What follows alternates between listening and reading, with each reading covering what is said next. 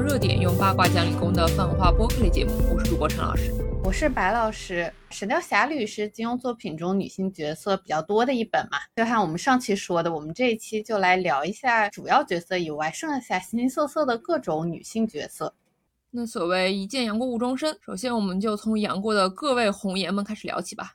啊，说到杨过的红颜，首先可能要跑个题哈，蛮有趣的一个对比是，就是杨过自己的美貌给他带来的是很多红颜知己啊，很多崇拜者，很多对他有好感的女性，这样啊，虽然说可能也给他带来了一些麻烦，但整体上其实还好。成为一个帅哥对他来说显然并不是一个很危险的事情，但相比之下，拥有绝世容颜的小龙女就要惨得多。不管是小说一开场他就被造谣啊，因此还被围攻，还是后来被甄志丙趁虚迷奸，还是之后惹上公孙止这个 incel，虽然都有情节推动需要，但是遇到的生死危机比起杨过来说实在是多太多了。那如果不是小龙女本身就是一个很有武力值的人，可以想象得到这些重伤会给她带来什么样的伤害。所以说，小龙女因为自己的容貌给她带来的麻烦比杨过来说要多多了。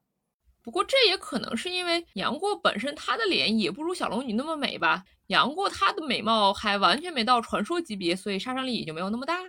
哈 啊，倒也是啊，这么说也对。杨过确实是一个大帅哥，但相比之下，小龙女是像我们前面几期有说过的，就是脱胎于香香公主那种魔法攻击带来的一种传说级别符号式的美貌。武侠世界也确实会写这种符号式的女性角色，但是呢，就。并不太会针对男性写这样充满凝视的这种高度概念化的美貌。是的，就相比来说，我觉得杨过应该已经算是容貌描写最多的男主角之一了，因为他有很多是旁人角度的夸他长得好看，比如说郭襄看他摘面具那个经典面具杀。哎，其实这种戴面具的丑人摘下来是大美人的情节，一般其实是出现在女性角色身上的，因为之前在程英那边也写过这样的桥段。但是金庸就要在杨过身上再玩一遍，哎，这个处理还是挺有意思的哈。是，其实本质上说杨过是很杰克苏的一个故事。对，因为除了小龙女这个官配之外，杨过可以说是一路桃花嘛。前有陆无双和程英姐妹，算是互帮互助，共度危险，也就是共同打李莫愁哈。甚至还有他跟程英和陆无双三个人在李莫愁的威胁下说要携手共死的情节。但是同时啊。文中对杨过面对这两姐妹的多次信里描写却是，他说程英对我如此，媳妇儿啊，这里指的是陆无双啊，又是待我这般，可是我心早有所属，义无旁顾，若不早走，徒惹个人烦恼。那小龙女孩子的时候，他和小龙女跟陆无双和程英四个人曾经在绝情谷聊天说话，甚至那个时候杨过和陆无双还互相拿媳妇儿啊、傻蛋啊这种开玩笑，小龙女也没怎么介意啊。但小龙女去之后。杨过就立刻跟程璐姐妹定下了兄妹名分，然后在那之后的十六年都没有再过见过面，可以说是避嫌也非常努力了。是杨过和陆无双这个玩笑，其实也是很多人觉得不好的地方。呃，这个我们后面也会聊到。但杨过确实就是这么一个乱讲话成习惯人，就像一些评价说，他这个轻佻的个性可能也是继承自他爹杨康。是的，是的，书里就写嘛，写杨过天性中时带了父亲的三分轻薄无赖。虽然并无歹意，但和每个少女调笑几句，招惹一下，害得人家情迷意乱，却是他心之所喜。就可以看到啊，杨过在小龙女离开之前，也确实是一个嘴上没把门的一个状态。在陆无双和程英之后，还招惹了人家的公孙绿萼，也是杨过他又开始随口乱讲嘛。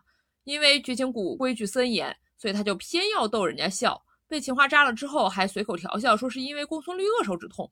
哎，虽然他说完了又后悔，想说什么我既然一心一意向着姑姑，这不规不矩的坏脾气却何以始终不改？杨过啊杨过，你这小坏蛋可别再胡说八道了啊！但是他这时候后悔也已经晚了嘛，公孙绿萼已经对他动心了，结果最后也是为他惨死。这件事情其实对杨过来说应该是一个蛮大的震动，因为后面他十六年来行走江湖就非常收敛了。原作中是写啊，他觉得。自己少年风流孽缘太多，累得公孙丽萼为己丧命，程英和陆无双一生伤心，因此经常戴着黄药师所制的那张人皮面具，不以真面目示人。那别管程英和陆无双伤不伤心，是不是杨过在自作多情？后面杨过确实有反省他之前年少轻狂啊，嘴上不把门这些事儿，加上也是后面小龙女不在了，他为小龙女相当于守贞嘛，就完全把画风改了，连郭襄去牵他手，他又都要抽开。但是啊，即便如此。他的桃花其实还是在的，就郭襄还是千里迢迢去追爱豆了嘛。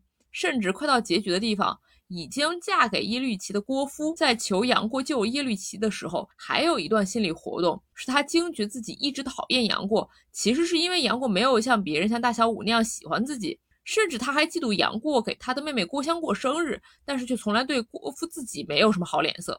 原文是说啊，二十年来，郭芙一直不明白自己的心事，每一念及杨过，总是将他当做了对头，实则内心深处对他的眷念关注，固非言语所能形容。可是不但杨过丝毫没明白他的心事，连他自己也不明白。此刻站在心头的恨恶之意一去，他才突然体会到，原来自己对他的关心竟是如此深切。就像他自己也说啊，说杨过冲入敌阵去救耶律齐的时候，他到底为谁更担心多一点呢？连郭芙自己也说不上来啊。这里其实还有一个蛮有意思的地方，呃，很多的过服 CP 党有论证隐藏结局啊，说小龙女当时早逝，说后面杨过又娶了郭芙，我觉得确实还蛮离谱的。啊，这个这个分析我也看到过，什么琴短箫长这种说黄衣女随行的侍从啥的，我觉得这完全就是随便反写乐器类型，然后加一点武学逼格的东西，他都能说成是过夫党的暗示。哎，说的好像黄药师没教过杨过玉箫剑法似的。但实际上啊，金庸原文里面写的杨过是很明确的，就首先他根本就不喜欢郭芙，其次别说郭芙了，他对其他所有女性都没有什么爱情因素。那说回原作剧情啊，郭芙他先是砍了杨过的手，后面还乱发银针，导致小龙女中毒。我感觉杨过没记仇已经是他成长很明显的表现了吧？是，我觉得这里成长也是因为他这个时候已经和小龙女在一起了嘛，就有人在乎他，他不再是那个孤独叛逆的小乞丐，就已经被治愈了，所以他后来就不那么计较，也挺正常的。而且郭芙在误伤小龙女以后身陷险境，杨过其实本来还有一点记仇，觉得他哎呀正好遭了报应。但是小龙女需要杨过去救人嘛？是的，是的，那个时候郭芙是在火里面嘛，小龙女让杨过去救，杨过还烫了一腿的泡。哎，只能说小龙女真的是太好了。她跟杨过在一起之后，哎，别说是误伤了他的那个郭芙什么人，连真的打伤他的全真教道士他都挂念着呢。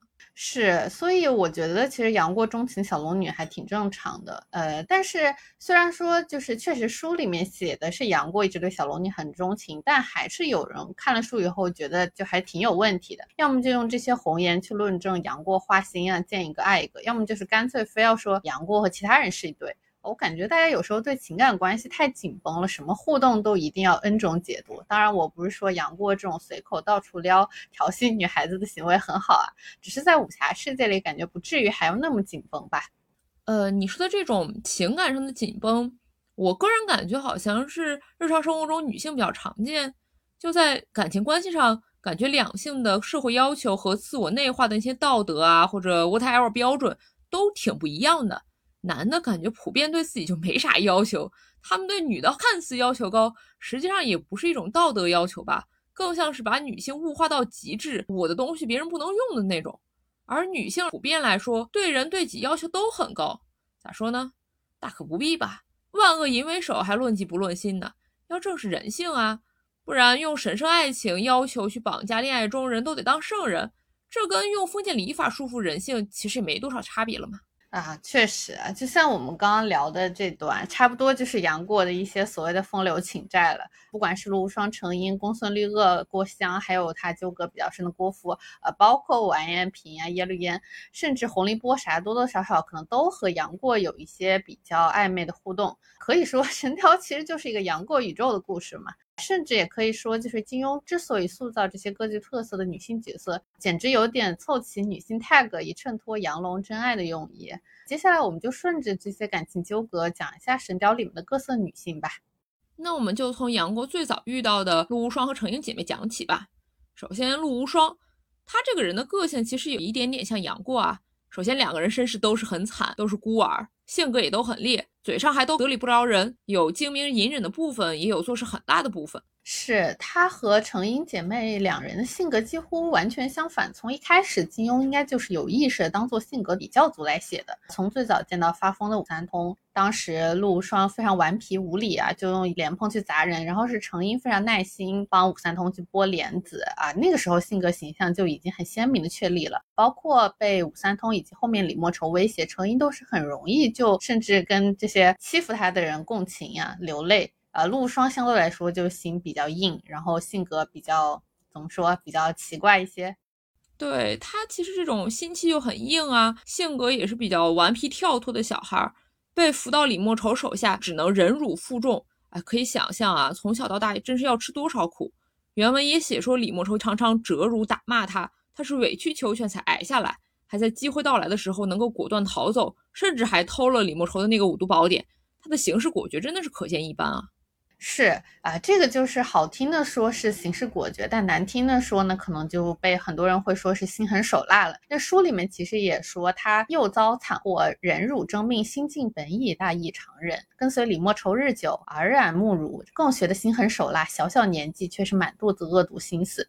但怎么说呢？其实以他小时候的性格，加上在李莫愁手下的经历，要知道李莫愁可是他杀他全家的仇人哎！而且李莫愁啥性格，我们第一期也做过，加上他自己还有身体上的残疾所产生的自卑啊，指望他性格特别温柔贤淑、善解人意，我感觉实在是太过分、太苛求了，根本确实就不可能嘛！而且陆无双被人说心黑，有一个重要情节是在绝情谷，因为郭芙之前砍断了杨过的手嘛。他就嘲笑啊，讽刺郭芙不是郭家亲生的，还去骗郭芙用胳膊去挡公孙止的剑。但首先啊，那个时候可以说是情势危急，连黄蓉也说，在这一刹那间竟无解救之方。那陆无双这一句提醒，起码郭芙命不会丢了，掉不掉一条手另说嘛。而且这里其实也是因为郭芙也去嘲笑了陆无双腿上的残疾，加上杨过失去一条手臂的仇啊，他只是报复罢了。如果杨过胡说八道，郭芙可以反手报复。那郭芙砍手加上嘲笑残疾，陆无双报复也算是合情合理了吧？而且在讥讽郭芙的点，也正好是郭芙最在意的家世问题，其实还挺聪明的呢。哦，我另外还看到有人说陆无双起到了杨过性启蒙之类的作用。我看三连版可能性启蒙应该是洪凌波之类的，因为有很明确的写到说杨过骗洪凌波带自己上山，觉得很舒服，很享受。是的，是的，哎，杨过确实就是那个样子嘛。而且感觉三连版里面。杨过和陆无双的前期互动就不是那么看重情欲的部分，可能在新修版会多一些。三连版的旧版感觉更像是玩伴，而且一开始两个人可以说是各怀鬼胎，互相利用了。或者说，其实感觉就是陆双和杨过身上有情感上的错位吧。虽然说怎么看，可能陆无双都是金庸的工具人。就小龙女和杨过在第一次分别以后，陆无双和王一平本质上都是杨过认清自己对小龙女感情的工具人。区别是，他们俩一个的确喜欢上了杨过，一个没有。而第一次与小龙女分别之后的杨过，其实还非常小，而且他那个时候也没有受到教化，也没有什么经历，更没有遇到之后一系列的事情。他与陆无双两个人在这个时候，其实都确实是肆意妄为，由自己本心的，所以也有很多的荒诞之举啊，是神雕里面争议相对比较多的一部分情节。那他俩相遇的时候，其实杨过是一心想要找到小龙女，要千方百计寻回自己姑姑的，因为他那时候根本不知道小龙女为啥走了。偶然之间，是因为店家错把陆无双的行踪当做小龙女的消息告诉杨过，杨过这个时候才会偶遇陆无双，甚至还因为发现自己找错人而迁怒。只是因为看他生气的样子，哦，觉得很像小龙女，才跟着他一路帮忙。金庸自己也写得很清楚，就说其实陆无双样貌比小龙女差远了，只是天下女子生气的模样不免大同小异。说杨过对陆无双其实是画饼之意，望梅之思。对，就本质就是狗血替身梗嘛，我们说的。而且杨过这个时候本来也没什么教育，然后刚从古墓里出来，显然也不太关心其他人到底怎么想的嘛。那最开始的时候。其实陆无双也是，他也没有喜欢杨过，更多是厌烦、恼怒，甚至还想偷偷把杨过杀了。但是正如一个知乎回答所说嘛，因为陆无双小时候面对李莫愁的时候总是战战兢兢、逆来顺受，好不容易逃出来又被丐帮追杀，那性格本身也很狠戾，也只有杨过这种啊聪明伶俐啊、武功高强的人能够留在他身边，跟他说点乐子啊，逗他开心什么的，危难的时候还能秀他脱险。从这个角度来说，陆无双会喜欢杨过也非常情有可原的。我感觉大家在评价《神雕侠侣》里面的女配角的时候，总是很容易去忽略她们自己的主观能动性，同时又对他们的人品啊和应对啊进行过多的苛责。是的，确实如此。而且就是金庸同学也显然不会这么轻易的放过陆无双这个很好用的工具人角色。就是在金庸笔下，陆无双更多是启发杨过对小龙女感情的工具人嘛。就比如杨过给陆无双接骨之后，第一次看到女性的胸部，他情窦初开，在陆无双没醒的时候就想轻探一下，然后想起小龙女来，想起古墓中两个人说的话。自己是说啊，姑姑，我这一生一日只喜你一个人。于是他这个时候又后悔。原文描写是说他不由冷汗直冒，啪啪两下重重打自己两个耳光。呃，后面还写了一部分他的心理活动啊，就是他心想轻薄陆无双也没什么，但如此对不起姑姑，自己真是一个大大的混账王八蛋啊！这个就是有名的那个轻薄他也没什么，是杨过的争议很大的一个情节了。其实金庸的意思原文表达也确实很明确啊，就没什么歧义。杨过他心里就显然只有自己和姑姑两个人，旁人怎么想完全不在他的考虑范围内。哎，这点当然就是挺混蛋的嘛。是的，其实这件事确实是做的很过分的一件事，这经常也在被现在就讨论的时候当做杨过的一个罪证去互相 battle 啊。就比如他是不是性骚扰这样的问题。但其实有个比较微妙的点是，陆无双这个时候又是喜欢杨过的。如果杨过真的去亲他，他是乐意的。啊，当然，这里的问题是，就是因为这时候其实陆无双误解了杨过对自己的感情啊，因为正如前面所说，杨过这时候挺没心没肺的，而且又没有受到什么其他的道德教化，他这时候媳妇儿喊的可顺口了，所以陆无双会误解也很正常。但这个问题如果再继续往下延伸呢，又非常容易变成女德大讨论，就成为了一个对女性的道德枷锁。就比如啊，女孩子自己不尊重自己，怎么能要求别人尊重呢？类似这种话，真是看了就想打这些人两拳啊！本来我确实还觉得后续情节非要让陆无双吊死在杨过这棵歪脖子树上，而且还为此做了不少类似雌竞的举动，我觉得挺没意思，也没必要的。但我觉得也不至于延伸到这种女德讨论吧？要我说，喜欢听帅哥喊自己媳妇儿怎么了？哎，真的是看了这些讨论以后，我就觉得那人生在世开心就好，想做当时就做了呀，又有什么？对啊，女生自己开心就好啊！就像现在很多女生追星啊，或者喜欢男爱豆，一口一个要给人家生猴子，这也很正常啊。而且啊，说回来，陆无双其实也真的没咋雌竞。就杨过跟完颜平那段，他插科打诨，其实是在讥讽杨过，想让杨过下不来台，并不是针对完颜平。后面也是让杨过跟表姐程英先走。哎，真的，他除了针对郭芙一点以外，没有攻击过其他女性。而郭芙也是跟他也针锋相对嘛。至于杨过跟他之间叫媳妇儿啊、叫傻蛋啊这种玩笑，他自己不在意或者高兴又怎么了呢？哎，真的大可不必自己去给自己上一个贞操锁吧。啊，顺便继续吐槽一些就是男性幻想的情节啊，就类似第一期我们聊到的李莫愁部分的描写啊，比如就是。忽然闻到他身上一股男子气息，想起关闪道上解衣接骨、龙枕共榻种种情事，心中一道，向他痴痴望了一眼，转身出房。哇，这个地方就陆双这个心理活动，我真的是看得很无语。这个男子气息个锤子，泥地里打滚，又打架又出汗，没洗澡，我真是打扰了。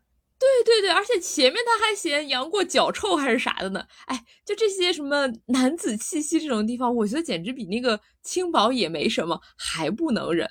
哎，可能是因为我对男的本来印象就是没啥道德底线的样子，他至少起码没亲，已经还是可以接受了。但是这种描写，就是金庸本人啊，这种完全男性幻想的行为硬安在女角色身上，哎，就怎么说呢？只能说金庸不行了。然后再说一个也不是很行的地方吧，就是程英。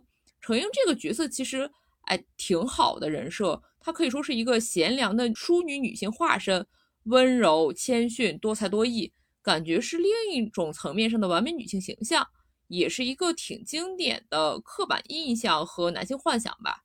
就明明挺厉害的姑娘，长得好看，师承也好，辈分甚至都很高，奇门遁甲啦，诗词音律啦，啥都会。甚至连包粽子都会，但就是不知道为啥把自己放的特别低，谦逊温柔的过分了。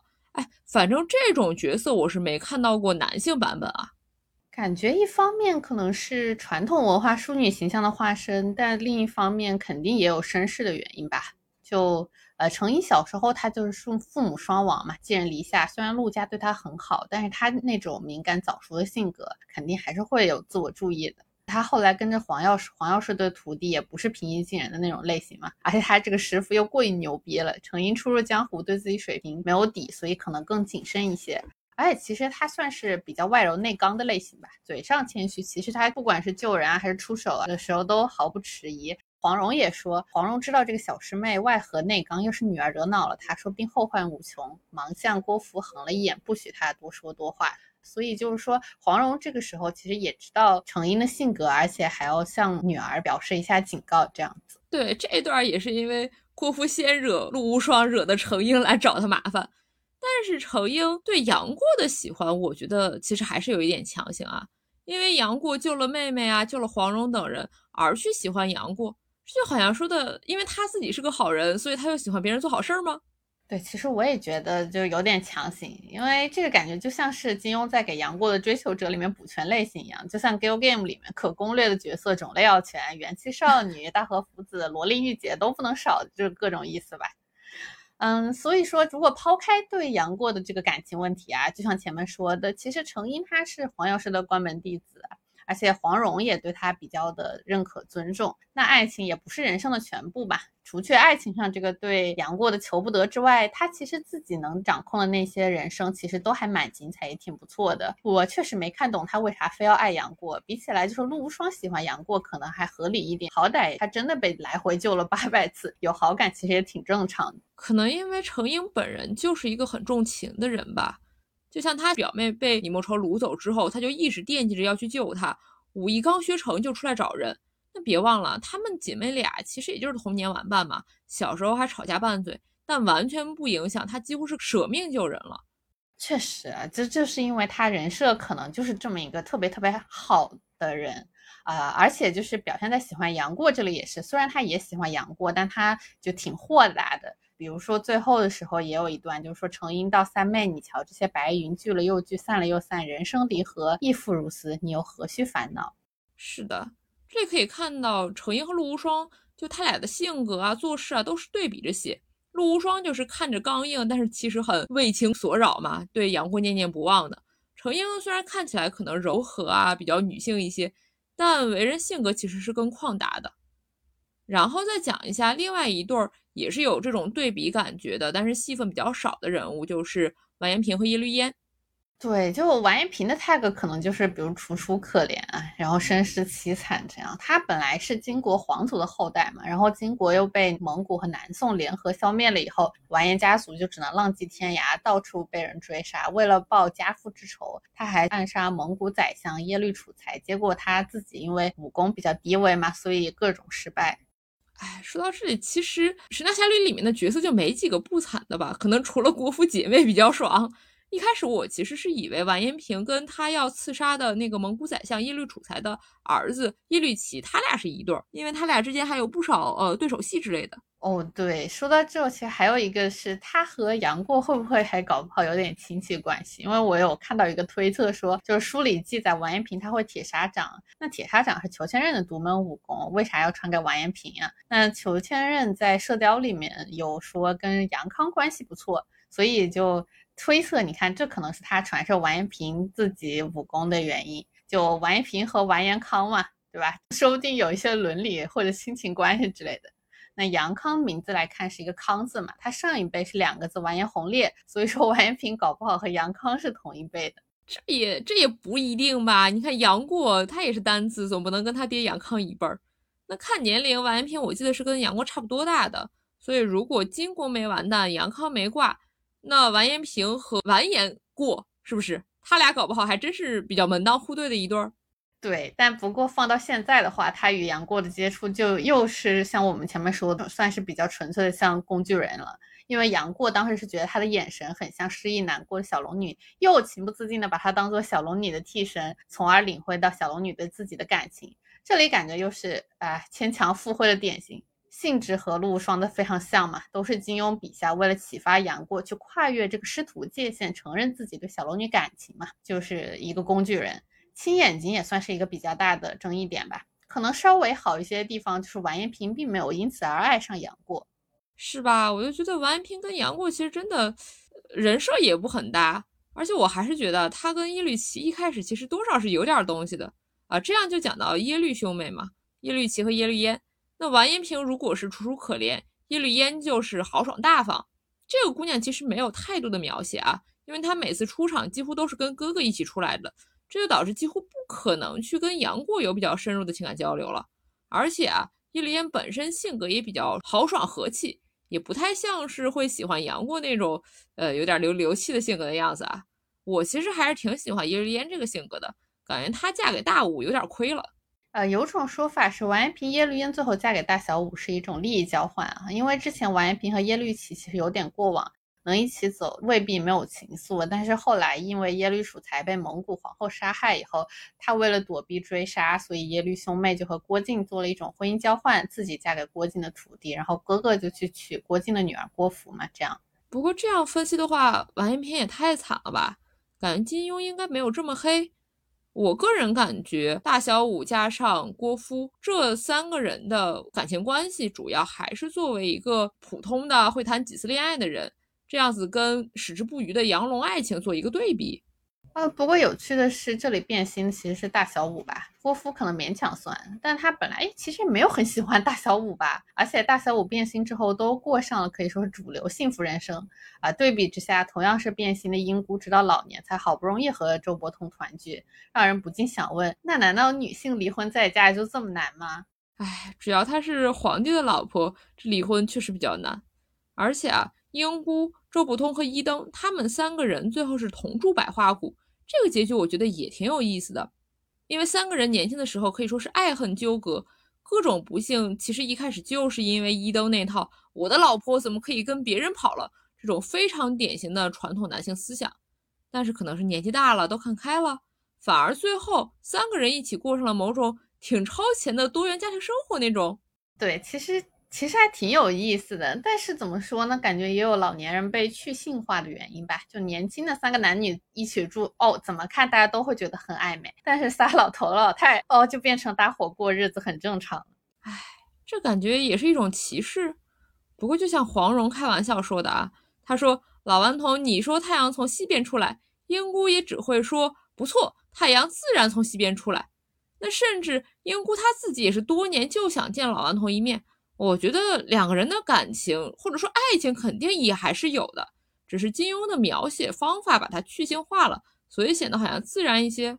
哎，说到底啊，性这个事儿去没了，其实本来就应该这么自然吧？哎，我真的觉得最后这种大家三个人做邻居共同生活的关系很理想化了，也希望能够是人类社会进步的方向吧。是我其实觉得。还挺有意思的，就是包括后面程英和陆无双他们两人，其实也是一种就是未来生活的畅想嘛。那说回杨过的红颜们，前面就说了完颜萍吧。但其实《神雕》里面真正惨、最惨的女性角色可能是公孙丽萼。在金庸这里，我总感觉公孙丽萼也很像是绝情谷地图上的巨型工具人。不过，如果以她本人来考虑的话，那信念崩塌，然后亲缘关系也崩溃的话，她的悲剧也可以说是注定的。然后就是他对杨过那个单恋，虽然看起来其实蛮离谱的，但细想的话，可能类比就是类似像衡水中学被压迫惯了的学生第一次见帅哥一样的，就生长环境或者说生活环境太压抑，去找一个突破口吧。这里也不得不说，就是一个连笑都不让笑的地方，比衡水要可怕多了，简直就是杨永信嘛。大家都是出身名门的大小姐哦，就是你看郭芙过得那么爽，咋她他？就过得这么惨呢？那他六岁的时候，母亲是离世啊，他自己以为是离世啊。公孙止对他显然也没有什么爱，他基本上是终日幽闭，独自一人，活到十八岁，连绝情谷都没离开过。而且哦，他一直面对的是父亲的冷暴力啊，因为他爹对他是不理不睬啊，敬而远之。而且公孙止甚至还要求其他人去监视自己的女儿，不可以多跟外人交谈，否则就要面临惩罚。这里当然是因为公孙止杀了他妈，他怕女儿发现嘛。但是在这之前，其实公孙绿萼自己是完全不知道为啥的。然后他又本性又比较善良，或者说很天真吧，他还要把父亲往好里想。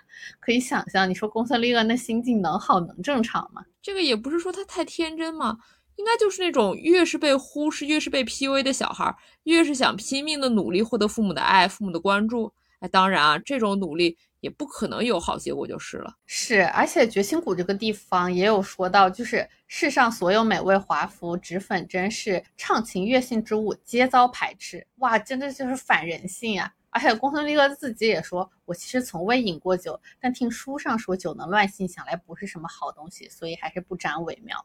对，绝情谷真的就是一个毫无人生乐趣的地方。哎，你说的就完全是没错，真的就是杨永信本性。那杨过他是第一个夸公孙绿萼好看的人，这个对公孙绿萼来说完全是一次出格的体验吧，能记住也是非常的合情合理了。对，就他们一开始两个人共尝情花花瓣那部分嘛，其实那段我觉得还蛮好玩的。杨过当时手指被情花刺伤啊，他又是想到小龙女，感到一阵剧痛。后来剧痛再次发作的时候，其实公孙丽萼是说啊，你跟我说这话，心里还想着你的意中人啊。杨过结果开口就是我们啊这期一开始提到的那集，他说冤枉啊，我刚才想的是你，所以才会疼的，你反而还怪我，我觉得就很离谱。这里就是杨过随口就撂，就真的挺有毒的，就直接给公孙丽恶忽悠瘸了。哎，这笑完之后我又觉得真的挺悲哀的。公孙绿萼的生长环境里面，杨过可能是他见过的第一个正常人了，那他就放心大动了嘛。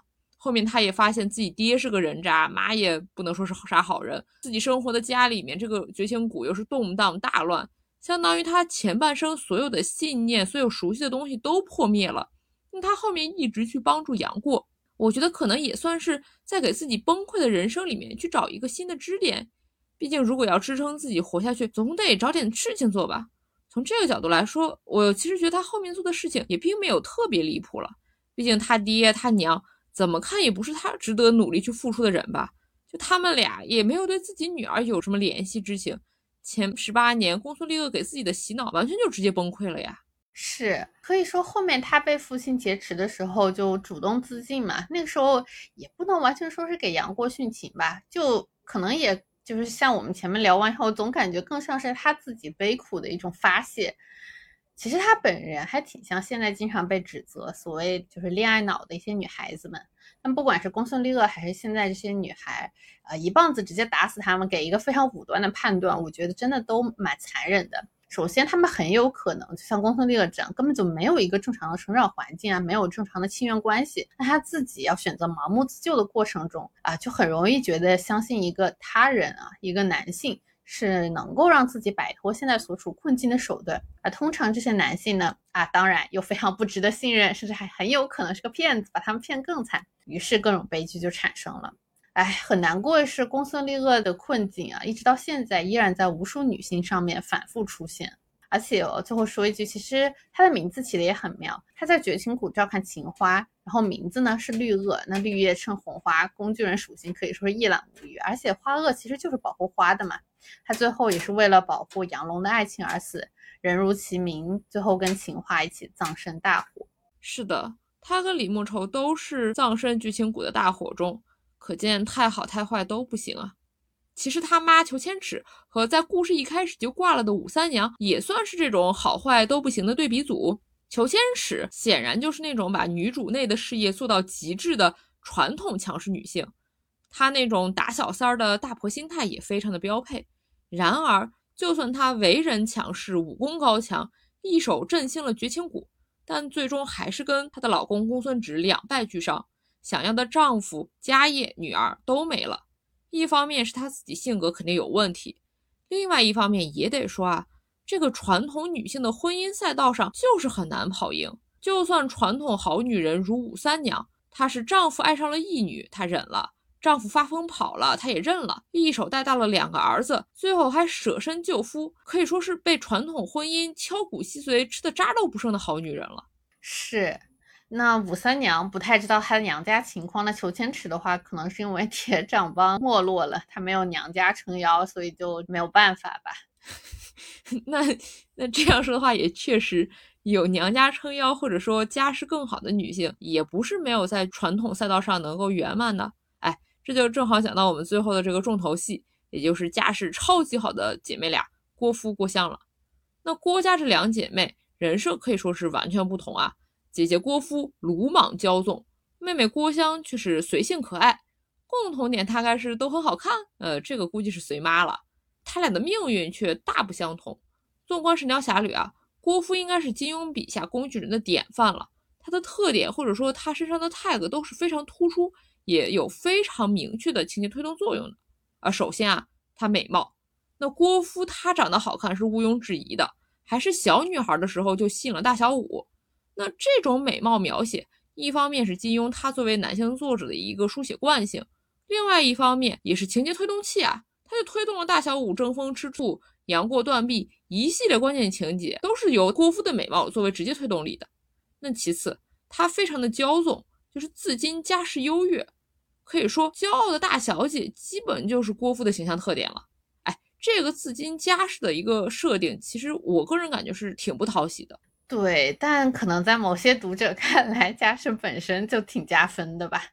呃，其实我觉得他这个设定跟金庸的第一任妻子可能还是有点关系的，因为他第一任妻子就是一位杭州的世家小姐嘛，两个人其实认识不久就迅速的坠入了爱河。但金庸那个时候一心想着要去香港工作，他没名没分又没法让女友跟着一起去香港，所以恋爱没多久，其实他俩就在杭州完婚了，然后就带着自己的第一任妻子一起去香港。但是啊，显然他的妻子不懂粤语，没有办法和人正常交流。再加上本来他的妻子是一个杭州的千金小姐，明明是娇生惯养。然后呢，到了香港呢，不光丈夫收入微薄啊，那个时候生活比较艰辛，而且她自己可能也事事受到束缚吧。那最终其实她是自己回到了杭州，然后不联系金庸了。这段婚姻实际上基本后期就是名存实亡的状态。后来金庸就返回杭州跟她离婚了。那一九五三年的时候，是他和第一任妻子正式离婚。射雕的连载其实是五七年，神雕侠侣的连载是从五九年开始。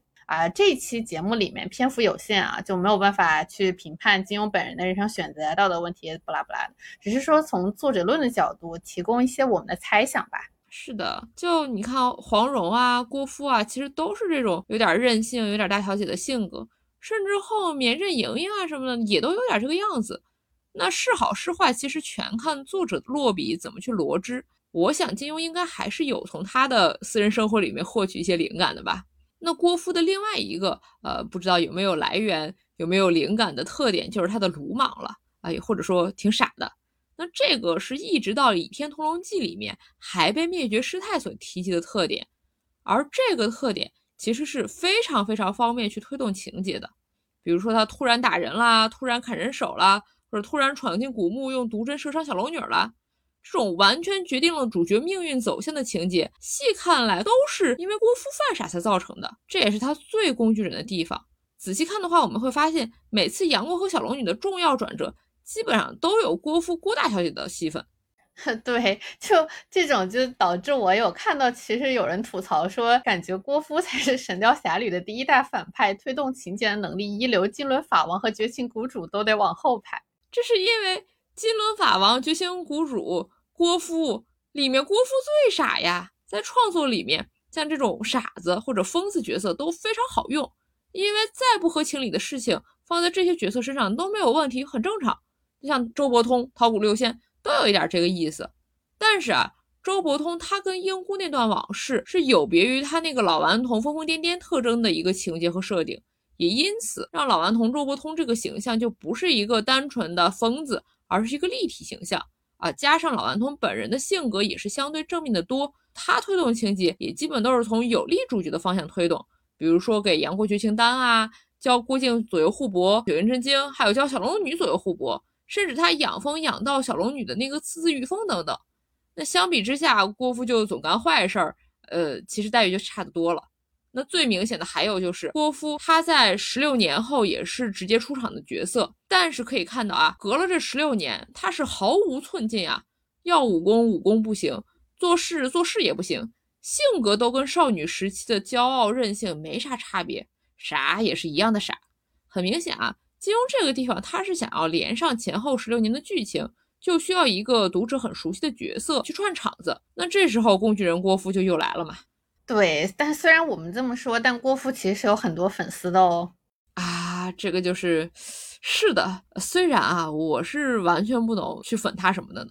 嗯，其实金庸自己本人应该也不是很喜欢郭芙的，非常怀疑，很有可能带入了他前妻给他一些非常不好的回忆。因为金庸真的给他安排了许多展现他比较蠢笨啊，或者是忘恩负义啊，或者是之类的这些。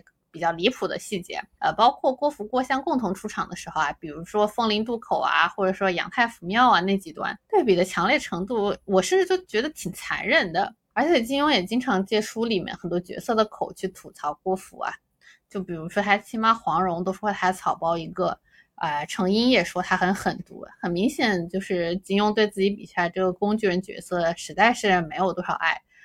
看到一个知乎回答说，喜欢郭芙的人有可能是这样看待的，因为他有老可啃，有锅可甩，有舔狗可玩弄，吃穿有丫鬟伺候，不用参与什么天屠龙的计划，是一个很完美的人生。那不知道陈老师觉得郭芙的人生完美吗？那比起来郭襄的人生又是如何的呢？我个人反正是不喜欢郭芙的生活，因为郭芙就别的不说，她太傻了，这还都不是说她鲁莽冲动行事那种傻，而是那种。完全被生活、被命运推着走的人，他甚至人到中年才发现，连自己想要什么都不知道。原文有一段是说，他最后结局的时候，哎，忽然发现自己好像对杨过其实是有点意思的，然后又想，为什么我还在乎这些？我是有夫之妇，齐哥又待我如此恩爱，不知不觉悠悠地叹了口长气。虽然他这一生什么都不缺少了，但内心深处时有一股说不出的遗憾。他从来要什么便有什么。但真正要的最热切的却无法得到，因此他的这一生之中，常常自己也不明白，为什么脾气这般暴躁，为什么人人都高兴的时候，自己却会没来由的生气找恼。其实这种怅然若失，好像挺圆满，又总觉得有缺憾的感觉，我觉得甚至还挺现代女性的，可能是很多那种顺应主流生活社会规训，并且也因此过上了所谓幸福生活的女性，偶尔都会有的某种感觉。郭芙，她可以说绝对是传统的社会规则里面的既得利益者了。她也完全顺应了武侠世界的一切规训。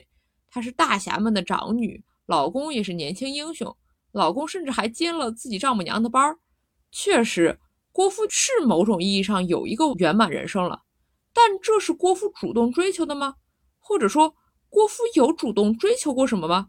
她真正知道自己想要什么吗？恐怕答案都是否定的吧。对比的话，其实是捏他郭芙的郭芙蓉，她也是大侠之女，却主动的进入了平民生活，去追求自己的自我价值和爱情。哪怕她的对象吕秀才比起耶律齐可以说是消费降级的厉害，但这正是编剧的用意所在吧？他用郭芙蓉和吕秀才质疑的就是那套社会阶级价值。然而如今郭芙压倒郭芙蓉的这一阵风潮，一方面固然是社会经济下行，大家趋利避害了。但未尝也不是一种价值观的保守化和退步吧？是，其实你刚刚说的这段就是最后郭芙的心理活动，我还蛮喜欢的，因为算是金庸最后圆上了郭芙他这个人设嘛，给了这个角色最后一点就是金庸的尊重以及爱吧。那跟郭芙相比，其实郭襄肯定是被金庸很偏爱的一个角色了。在《神雕》里面的形象非常可爱，在《倚天屠龙记》里面的骑驴浪迹天涯，后来还成立峨眉派，还是张三丰敬仰和暗恋的一代宗师。是的。郭襄就跟姐姐形成了一个鲜明对比啊，她姐姐骄纵家世，郭襄就谦逊低调；姐姐不学无术，郭襄热衷杂学；姐姐本事不大，口气不小，郭襄则是一代宗师，开宗立派。那郭襄有一句话是说，别人越是认为我该做的，我越是不做。这里面其中甚至也有一点对比姐姐那种突施就抬出父母的感觉吧。他俩的对比就很像是把郭靖、黄蓉的缺点集合，跟郭靖和黄蓉的优点集合进行了一个对比呢。确实啊，但是郭襄虽然可以说后面是一代女宗师，而且各种优秀啊，但其实她人生也还比较苦吧，因为她生下来就被抱走嘛，就颠沛流离，然后少女时期又被金轮法王掳走，还差点烧死了。然后她喜欢的人呢，杨过又有妻子。而且他的家人后来都为国牺牲了。他十八岁生日时候的盛景，显然以后也再也没有过了。呃，某种意义上，这也是能力越大，责任越大吧。可以看到，金庸比较爱的角色基本上都挺惨的啊。当然，肯定不止金庸啊，很多作者都是这样的，就是爱他才虐他嘛。陈老师对此应该很有共鸣吧？那这样讲的话，郭襄在我的价值体系里面，其实还远远不算惨呢。我偏爱的主角应该都是杨过、小龙女那种战损烈度超高的。而且啊，郭襄这个人设，她从小就有豹子奶 buff 加成，后来还被金轮法王看中，慧根标记，咋看都是金手指爽文的大女主啊。可能唯一不够爽的就是她的爱情经历，喜欢一个不爱自己的人啥的。至少少女郭襄来说，她确实是很喜欢杨过，还幻想过自己去当大龙女，去拯救当年的小杨过这种经典的 H 杠 C 桥段哈。确实啊，这个幻想也是好像是广为流传的一个版本吧，就是呃说郭襄才是最配杨过的人啊什么什么的。但是我个人觉得郭襄和杨过是那种更传统的。因为郭襄遇到杨过的时候已经很明显了，杨过是成名大侠，郭襄还是一个小女孩，这种男女强弱身份已经先入为主了。我个人是更喜欢杨龙这种感情上不说是逆转，至少是势均力敌的。而且小龙女首先她也并不是因为杨过是神雕大侠而喜欢他吧，她喜欢的就是那个真正的小杨过。但这个也是没有办法嘛，郭襄太小了。他看到杨过的时候，杨过已经是这样一个完成体版本了。这点上来说，就是杨过对于郭襄来说应该是比较特别的。但是郭襄对于杨过 这个老渣男，开玩笑的啊，就来说的话，显然不是他心中特殊的那位啊。虽然说送礼物啊，然后三根银针、三个愿望啦，哇，都挺俗的。尤其是在十几岁少女的眼里啊，只能说杨过很显然又忽悠瘸了一个小姑娘。啊，罪孽深重的杨过呀！其实他俩就确实还挺有“君生我未生”的那种经典风味的。我觉得郭襄看到杨过，其实也有点像看到自己理想中的样子吧，就想看到理想中的自己。因为就算是在一个非常不好的环境里长大，也一样可以成为一个风光霁月的大侠。虽然说这是郭襄滤镜版本哈。哎，这里有一个问题啊，郭襄的成长环境非常不好吗？郭靖黄蓉的女儿，她的成长环境还不好啊？呃，我我自己个人观点啊，就毕竟他没有父母的偏爱，然后还有一个比较坑爹的姐姐嘛。原文不是也有黄蓉也说您这样早知道我当年就不辛辛苦苦把你要回来了这种吧？咋说呢？这也就是郭襄这个性格。如果换个人小时候长大，天天被这么说，就简直就类似于父母跟你说早知道我当时就不要你了，总感觉确实挺残忍的吧？哎，也是这种原罪也跟杨过有点像啊。杨过也是因为他是杨康的儿子，就背负了他爹的原罪。导致黄蓉一开始对他就有点偏见，后面也是因此颠沛流离吧。那郭襄可以说就更倒霉了，他是因为一出生就被人抱走，后面各种波折什么的，甚至说黄蓉诞育郭襄之时，他跟郭靖都是遭逢生死大险，因此两个人事后思及不免心惊，因此自然而然的对郭襄就不如对大女儿郭芙那般爱恋。唉，可以说郭襄就是一个老倒霉蛋吧。确实，而且他这个是自己出生时候根本没有办法选择的道德包袱啊，而且他还得一直背上啊，就经常这样被拿出来说，就类似这种早知道我当初就不把你找回来了这种话。我觉得他们俩都有一点，就是因为自己没有办法选择的出身，而在长大后不得不为此偿还以及付出代价吧。而且他们这样就很难遇到真正理解自己的人，所以说杨过能遇到小龙女，真的还蛮幸运的。那郭襄呢？就是因为没有办法获得原生家庭公平的爱，于是反而选择了自我放逐吧。就无怪后来郭襄对于杨过，就是在听到他事迹的时候就已经很喜欢他了。他心里可能就觉得他们俩是一类人吧。是呀，郭襄是小东西，杨过是西狂嘛。确实，这一点在原作里面也有明确的写哈。就黄蓉说：“你杨大哥是个至情至性之人，只因自幼遭际不幸，性子不免有点孤僻，行事往往出人意表。”郭襄淡淡一笑，道：“他和外公和我都是邪派。哎，这么说起来，不光杨过跟郭襄啊，杨过跟黄药师其实也挺可以的哈，是不是？啊，可以，行。呃，就顺便说一句，就金庸对郭襄的偏爱，就也体现在虽然让他又又又也是一个喜欢杨过的角色吧，但是没有随便塞吧塞吧一个人就让他嫁了，就像我们前面聊到的一些女配角那样，而是给了他一个开宗立派的女宗师这么一个结局。”呃，余连舟说，恩师与郭女侠在少室山下分手后，从此再没见过面。恩师说，郭女侠心中念念不忘一个人，那便是在襄阳城外飞石击死蒙古大汗的神雕大侠杨过。郭女侠走遍天下找不到杨大侠，在四十岁那年忽然大彻大悟，便出家为尼，后来开创了峨眉一派。那可以看到，就是。他的妈妈像黄蓉这样优秀的女侠，都得是和郭靖一起被提起的。那相比之下，郭襄的人生可以说是真真正正没有依附过，或者说纠葛过任何一位异性啊。而且后面在倚天里面也有戏份嘛，峨眉派也有留下很多郭襄想要抗击蒙古啊，然后同时也默默怀念杨过的各种细节。可以说他在感情上呢是举重若轻，拿得起放得下。在事业上呢，也能够开宗立派，一代宗师，完全是独立女性的事业标杆嘛。对你这个不跟异性纠葛，其实也很有点那个惊奇队长的意思啊，就是独立女性就真的都得不谈恋爱。但是话又说回来，其实郭襄也是有一些桃花的，虽然她自己是没啥兴趣啊，但是像张三丰啦、何足道啦，这些都是牛逼人物啊。甚至郭襄还送少林打拳小人给张三丰啊。其实郭襄未必有这些算是蓝颜嘛，也未必不快乐。甚至说啊，张三丰他老是说郭襄找杨过念念不忘，因此又看破红尘出家为尼。我觉得这也很有可能是张三丰他自己作为一个。不被郭襄瞧得上的败犬给自己圆的场子吗？那女神心里还有一个男神，总比就是看不上自己好接受吧？太搞笑了。所以才说郭襄如果不是神雕女配的话，她就是一个玛丽苏大女主的故事嘛，确实如此。最后我随便聊点比较轻松的话题，因为我看到一个很搞笑的知乎回答，说就是问为什么黄蓉对郭襄和郭芙有点偏心嘛，然后这个回答说，可能在黄蓉心里，郭芙保不齐哪一天就被杨过找上门来报断臂之仇和杀妻之仇，郭靖不但不会阻止不说，大概率还会拦着想要保护郭芙的耶律齐、大小五等人，所以郭芙每活一天都是上天的恩赐。所以要在他没有被杀死之前多多偏爱。我当时看到的时候觉得真的很搞笑了。但其实郭芙和郭襄两姐妹啊，这对其实就是对其中一个很溺爱，所以对另外一个很严格，或者就是反过来，因为对前一个很严格，对后面一个就很溺爱。其实这种感觉在很多家庭里面都有类似的情况吧。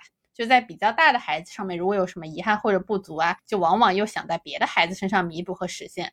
啊，对父母来说，可能都是自己的孩子，但是孩子之间或者是家庭成员之间和父母的关系啊，这些能不能相处好、平衡好，那就变成一门学问了。这种情况，我们独生子女是没有办法体会了。但我感觉其实还挺常见的吧。比如说陈凯歌俩儿子，陈飞宇和他哥嘛，陈飞宇他哥就是典型按照鸡娃模式基因培养起来的。那小儿子陈飞宇呢？不是我说哈，就肉眼可见没有那么聪明。他妈陈红就是说大儿子是天才，小儿子是上天给我的天使啊，这个大家细品啊。于是大儿子就是一个努力念书啊，然后参与他们家事业，那小儿子就变成了进娱乐圈躺平。要不你说为什么一个名导二代好好他爸的文艺电影不拍，之前都要去演蛋改了？而且陈红都十分重视这个二流小说或者三流小说的蛋改吧，而且还去探班什么的啊，是那个二哈什么。的是吗？哎，咋说呢？毕竟爹妈不容易吧？那傻孩子也得有饭吃啊。可能老两口就是觉得，哎，蛋改啊，流量啊，这一条道路比较轻松，躺平还不用什么动脑子。哎，毕竟是风口上面猪都能飞嘛。对，很搞笑的是，人算不如天算，蛋改直接训了，轻松的躺平赚钱之路木有了。陈凯歌现在后续电影啊一堆主旋律，其中好几部都有自己的小儿子。你说一个美国人努力拍摄抗美援朝，可能是激不了儿子，只能继续激自己，真是可怜天下父母心啊！唉，这么说也怪不容易的。不过我还挺好奇，就是这种家庭关系里面，两个小孩自己会怎么想呢？就像我看到一个知乎回答说啊，被溺爱的郭芙连最基本的书法名帖都不认得，那被忽略的郭襄呢，可以说是各种杂学精通，一代宗师。那你忽略一个孩子，能把他教的琴棋书画样样精通，还委以重任给他倚天剑；那你偏爱一个孩子，就把他教成了一个草包，让他安心啃老，这是哪门子毒鸡汤嘛？对，所以这种就是说不太清楚的部分了。那讲到这里，黄蓉就已经是呼之欲出，不得不讲了。呃，这期我们算是把《神雕侠侣》里面的女性角色基本上都讲完了吧？那下一期金庸漫谈可能就要聊一聊黄蓉，这样也要进入《射雕英雄传》的故事了。大家也要记得来收听哦。那我们这期节目就先到这里，大家再见，大家再见。